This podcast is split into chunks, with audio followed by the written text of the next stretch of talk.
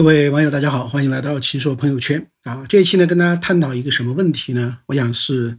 啊，对投资比较这个有兴趣的朋友呢，我们一起来探讨一下所谓最近出现的频频的这种投资暴雷的现象，以及呢去杠杆的一些这个情况。啊，先说一下投资方面的这个暴雷啊，我说的这个暴雷不是说现在我们的这个股市下跌啊，这个人民币汇率的这个相对的贬值等等的，而是呢。特定指的这个三个现象，那第一个现象呢，P2P，啊，那第二个现象呢是这个债券的违约啊，第三个现象呢是私募基金的这个违约，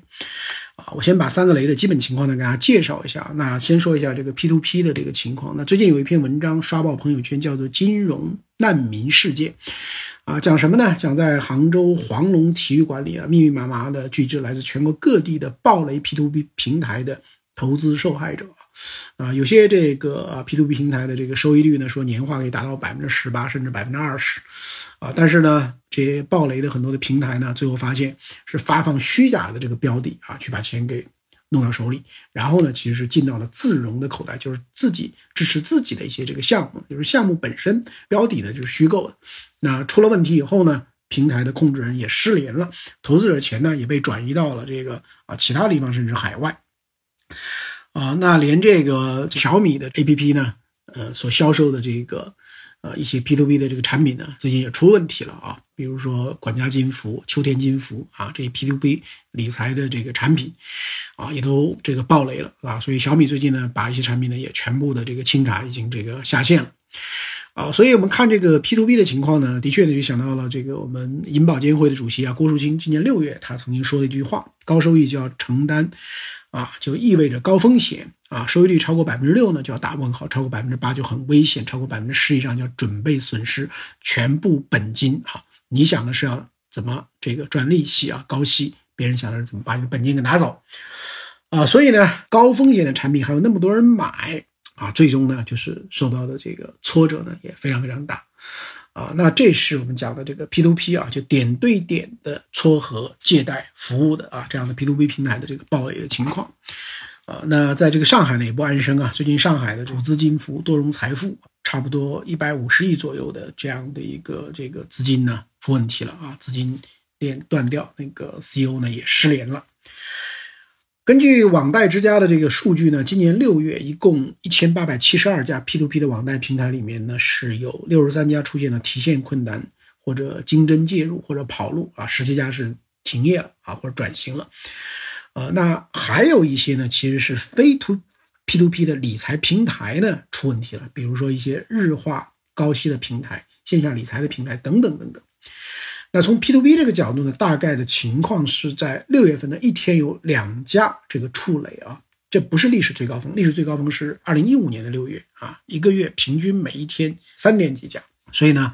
啊，这是 P to P 现在的这个情况。那有些人说了，说现在 P to P 啊，大概意味着啊，三年里投资者有两万亿的损失无法追回。他怎么得出这个结论呢？说最近比如说。唐小僧就涉及七百五十亿，山林财富涉及六百多亿，联币金融涉及四百亿啊，翼龙财富三百五十亿，加起来四大平台就两千一百亿。所以呢，这个估算一下啊，怎么着，这个三年的时间有两万亿，啊，无法无法这个追回啊。啊，但是事实上呢，这里有很多的这个误解，比如说翼龙财富，它就是私募基金，它不是 P to P；山林财富呢，主要是线下理财，它其实也不是这个 P to P。那涉案的一些金额呢，是都是累计的交易总金额，但是累计的交易总金额并不等于说这些钱全部都没了，其实是存量的规模才是损失的这样的一个规模。那它这个呢，比累计的规模要低得多，因为很多之前的交易呢是兑现了的。那现在整个中国的这个 P to P 的网贷的。存量的啊，贷款的余额一共是多大呢？一共就是一点三万亿啊，所以怎么着也不会亏两万亿啊。那而且亏的这个过程中呢，历史上的损失的金额呢，大概占这个一点三万亿这个余额的啊百分之三点几，所以历史上已经是证明是亏掉的话呢，啊是几百亿啊。这是我们先说一下 P to P，第二我们说一下这个债券的违约。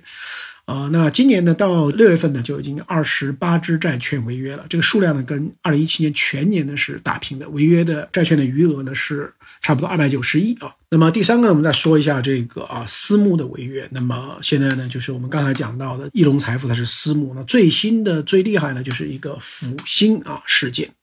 在上海把它封存的这个资料呢，有差不多一千五百立方米的资料啊，资料封存的搬运费就五十万，啊，在请专业的会计事务所在核查。那么这个复星集团的实际控制人叫朱一栋，这人呢已经失联了一个月了。那他下面呢就是四家的翼龙财富啦、西上投资啦、裕泰投资啦。易财行财富资产管理有限公司啊，等等等等，是四家私募基金的管理公司，发了多少产品呢？发了上百只的这个私募基金的这个产品，那不少产品现在看的都是自融或者是虚假项目啊，拿出来融资，涉及到的投资人呢大概有上万名，总涉及到的资金规模呢可能有两百亿元，那涉及到的资金托管方呢，包括平安、光大、上海银行、国信证券、招商银行、恒丰啊银行、浦发银行。浙商银行大概十家的这个金融机构啊，所以从 P2P 到债券违约到私募违约呢，给人的感觉是惊心动魄啊。所以呢，在大的背景下去杠杆，有可能会带来一定的这个系统性的风险啊。所以呢，在这个月呢，央行就出台了紧急的政策啊，就是扩大了中期借贷便利，就是 MLF 的担保品的范围，呃，就是允许金融机构啊。取 AA 级的小微企业绿色和三农金融债券 AA 加啊 AA 级的公司信用类的债券以及优质的小微企业贷款和绿色贷款呢，纳入到了 MLF 这个抵押品的这个行列。也就这些东西呢，可以去抵押来贷款。那么央行呢还提出来，就呼吁银行要配置信用债啊，并且给予你配置 MLF 的额度啊。所以呢，这说明了就是说上面呢已经看到了目前的这个频频暴雷、连环暴雷、此起彼伏的这样的一种问题。那为什么这么多的问题就是最近特别突出呢？呃，我觉得具体到网贷来讲呢，可能有三个原因啊。第一个就是政策影响，那么网贷行业呢是备案制疫情去年的要求，今年六月底呢要完成平台备案，但四月时候呢说备案呢延期了，没有公布后续的时间表。这样呢就是说市场预期呢接下来的监管会持续加码，那平台呢在压力下呢就开始退出了，有些玩不转的呢他就逃跑了。第二个呢当然是目前的宏观经济、股市下跌、资产缩水，那么导致借款人的逾期率上升，代偿方也无法覆盖平台的逾期，只能这个引爆啊这样的问题。那第三个问题呢，当然是啊流动性的问题了。那出借人呢，非常恐慌的啊这样的一个退出，那平台呢出现这个连锁反应啊，甚至有可能是出现这个硬着陆。所以呢，这是我们目前就是各种各样的这个啊暴雷暴雷潮啊。当然，作为投资人呢，就是。绝对不能视而不见啊！可是呢，也没有必要过度的这个担心，因为什么样的平台暴雷，啊，其实呢都是有一定的共性可以去看的啊。那么，如果我们的朋友投了一些这样的 P2P，你要去看，一般出问题的平台基本上是民营系啊、高返利或者线下的理财平台，而且呢，多数呢是没有上线银行的存管啊，信息披露都比较差，合规的进度呢也比较缓慢，那么呢，资产流动性差。那么股东呢经常变更啊，舆情消息负面的也比较多啊，媒体会反复的预警。那么对于这一类的话呢，你要尽快的去考虑啊，怎么去呃离开它啊，同时呢要降低你的这个收益的这个预期啊。如果说你这个还有一些资金呢啊，一定想投，那么就要放在这个一些头部的合规比较好的这样的一些平台里面。如果真的踩雷了，那么呢，第一时间你要收集证据啊，保存证据，维护你自身的合法权益，那个配合警方。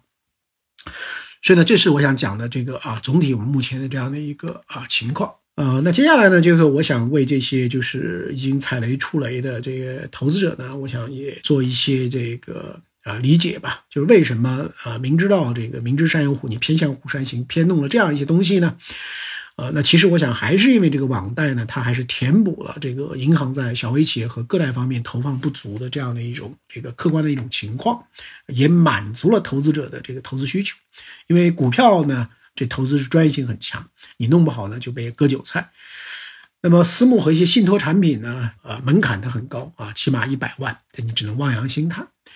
啊，银行存款、银行理财呢，你觉得这个收益率很低，跑不赢通胀啊？所以在这个背景下呢，那么门槛比较低、收益比较高的 P2P 平台呢，啊，都起来了。因为大部分的日子还好，比较好过，所以呢，又给人一种啊，它很安全的错觉，甚至有些老百姓呢就把自己的养老钱、买房钱啊也投到了这个 P to B 里面啊。那我有一个朋友啊，在上海一个大学当老师，那么他们家呢就是说钱也不是很多，但是呢。啊，东拼西凑就弄了两百多万，几乎所有的这个钱都投到了这个 P to P 里面。那么现在刚好也爆雷了，所以就非常非常的痛苦啊。那么怎么来的啊，就要怎么去还。所以呢，就是很多的不正规的啊，以自融和虚假标的为目的的这样东西呢，就最终它这个泡沫呢是一定是扛不住的，是要破的啊。但是在整个的社会的这个去杠杆的过程中，啊，我觉得呢也要。考虑到中国现在的一些实际的这个情况啊，就是说，如果啊这个杠杆下的太快，呃很多的企业的资金链都纷纷中断啊，无法进行还旧，那么经济啊这个硬着陆的担忧呢增强的话，呃那我觉得呢这样的话呢，就是对于整个的这个经济的啊影响可能会是非常非常的大的。说到去杠杆呢，其实这个杠杆呢。呃，杠杆率的是什么呢？就是负债跟总资产啊，或者股本的一个比例嘛。所以它是两个因素。现在呢，你不能光靠这个分子，就是债务怎么把它给降下来，你也要看这个分母。如果这个这个粗放的减少负债啊，形成抛压，把资产的价格给打下来了，压低了，那么就是分母变小了。那这样的话呢，负债率反而又变相的提升了啊，而且呢，恶性循环，市场呢啊会这个螺旋式的。这个开始下跌，所以要解决这个问题呢，既要在分子上做文章，那么分母上也要做文章。分母上怎么做文章呢？就是还是要建立多层次的规范的啊资本市场的这样一个体系，要培育这个权益型的资本，那鼓励呢保险资金、社保资金、私人银行等等，对于股权投资类的这样的这个资产呢，要做一些配置。那么让权益性的资本强大以后呢，跟优秀的企业进行配合，由他们共同。去重组那些啊，或者并购那些高杠杆但是低效率的企业，那这样的话呢，通过这个市场洗牌和市场出清的方法，让资产呢就流动到这个更有能力啊杠杆更加平衡的手里。那么这是一种比较好的去杠杆的方式，或者说是一种和谐去杠杆的方式。如果呢只是以去杠杆为目的啊，就为了去杠杆而去杠杆的，那反而呢会带来啊这个特别不利的这个一些。这个影响。那我们看这个，为什么说这个去杠杆也不能简单粗暴啊，而是要这个啊理性的、和谐的、慢慢的去降呢？这个也跟中国的这个啊国情是有一定的关系的。呃，那中国的这个有有哪些这个国情？我觉得是我们需要去这个关注的呢？呃，那我觉得第一个呢，从啊国际上的这个一些这个啊经验或者教训来看呢，就去杠杆的方向。即使是没错的，但如果矫枉过正，也会带来很大的风险。那么，美国当年的这个大危机啊、大萧条啊，啊，就跟这个有关啊。就是危机前呢，虚假繁荣，货币供应量太大；危机这个出现问题以后呢，啊，那么就完全急刹车啊，缩减这个货币供应量，那么又进入这个严重的通缩，导致这个信心崩溃，银行倒闭，连对呃连带的这个挤兑垮塌。那么，然后呢，再去用大规模的投资创造有效需求啊。所以呢，这个。这个就是说去杠杆本身的就有一个适度效的问题啊。第二个的话呢，呃，现在很多人说啊，说这个企这个投资人你们自己呢风险要自担啊。当年也没有人这个给你保证是一定是承诺刚兑的啊，你自己不仔细看这个合约啊。但是其实呢，这个又有一个问题了，就是中国的现在的情况下，中国的这个公司治理啊，本身就存在很大的问题。那么银行卖这些公司的这个理财产品呢，其实。本身就是说，要是要承担一定的连带效应，什么意思呢？就是说，因为这些公司本身就有很大的问题，而你又要给这些公司去卖这样的这个产品，如果没有你银行的一个信用啊，连带的责任，那么老百姓会不会去买呢？老百姓会打很大的问号。现在很多老百姓到银行买理财产品的时候，其实相当于什么呢？相当于把他们未来向企业讨债的责任呢，就一并让你银行给承担了啊。你银行卖理财产品挣钱的时候你不讲啊，那么你现在出问题的时候你讲我们的问题，所以呢，就是因为这个个人投资者非常弱小，跟企业的信息不对称，而企业的治理又存在这样那样的问题，所以呢，刚兑的啊，在某种意义上就是个人投资者，他觉得出问题了，没办法去找企业的麻烦，所以呢，我就让你银行连坐，啊，这当然连坐是不合理的，但是对中国现在的这个啊这个特色的金融市场呢。啊，又是适用的，也就是大家呢都不能这个逃避责任啊。啊，那这个如果说我们现在的这个去杠杆呢，这个进一步的这个深化呢，那还可能带来一个什么样的问题呢？啊，就是我们的这个资本市场其实不缺资金，但是呢现在缺钱。那核心是什么呢？是一个结构性的问题，就是顺周期加杠杆、短线投机这一类的资金，或者我们叫做趋势性的资金，那是很多的。但是逆周期就是市场不好的时候，逆周期进行中长线的价值投资这一类的资金呢又很少。那这个资金主要是什么样的？这个啊，长线资金是谁来做呢？其实很多是国外一些这个投资者的这样一些资金。那如果过快的啊，快速去杠杆会造成一个什么结果呢？就是中国优秀的公司的资产的筹码都老外在底部给收走了。那老百姓将来呢，还会在高位接盘啊。那么国民的资金呢，会受到一个很大的这样一个损失。那目前呢，就是 A 股里面这个外资持有的自由流通的市值呢，大概占百分之六啊，这个是低于日本百分之三十点一，低于我们中国的这个台湾地区百分之二十七点三，啊，那但是呢，这个现在 A 股已经纳入了 MSCI 的这个啊新兴这个市场的一个指数，那么也就是说外资未来的占比会提高，外资的这个资金的特点呢，就是注重基本面，注重价值投资啊，偏爱龙头，所以如果说这样的一种啊这个市场下行一直延续的话呢？那中国的这个机构投资者，包括我们的散户呢，那么很有可能慢慢的，就说他在整个的市场上的这个话语权呢，慢慢的会降低。因为什么呢？因为外资会非常坚定的注重价值投资跟行业龙头的配置，啊，那么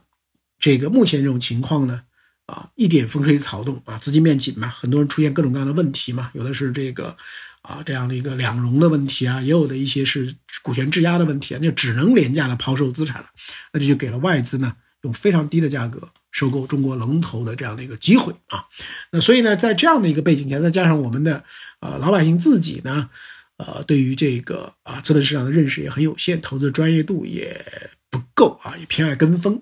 所以呢，这些原因种种呢，呃之下，如果说是完全的让市场的啊规则来发挥作用的话呢。那么对于中国的这个啊普通投资者的这个打击呢，会是非常非常啊惨痛。所以我想也是因为这样的原因呢，啊最近在于去杠杆的方面呢，央行啊，呃银保监会已经采取了一些相对温和一些的啊这个在大方向不改方面的一些节奏和力度的一些调整。那最后呢，我想就是跟我们的啊如果有这个投资者啊做投资的这个朋友呢，我想呃也是给大家一些这个啊一些建议了。我想，因为这个投资的专业度不够啊，而现在金融产品日新月异，有很多很多的风险，啊，所以呢，我建议呢，就是说风险承受力比较差的啊，就是还是要应该更多的配置低风险的资产，比如说储蓄啊、货币基金、保本的结构化的存款啊、低风险的银行理财。啊，如果你有一定的风险承受能力呢，这个那么就可以配置这个房地产或者说是这个股市。啊，那还有一些市场呢，比如说股权投资、VC 投资、新三板、P2P 啊，还有这个数字货币呢。那我觉得这个就更加风险大。那普通投资人的这个啊，配置这方面资产的总量呢，一定要控制啊。我觉得最好不要超过啊，你可投资资产的百分之十到百分之十五。因为现在我们看到了大量的这个金融的这个诈骗跑路问题呢，都在啊这个市场里面啊，所以呢。呃，这个我们的投资人的理性化程度比较低啊，羊群效应比较突出，呃，这样的背景下呢，这个我们要更加的这个小心。那我相信政府的部门呢，也已经意识到了过快降杠杆啊，可能会让这个不健全的市场的问题呢迅速暴露啊，引发系统性的风险。我想这个也是最近做了一些调整的原因。那这方面呢，也是需要高度的这个重视的。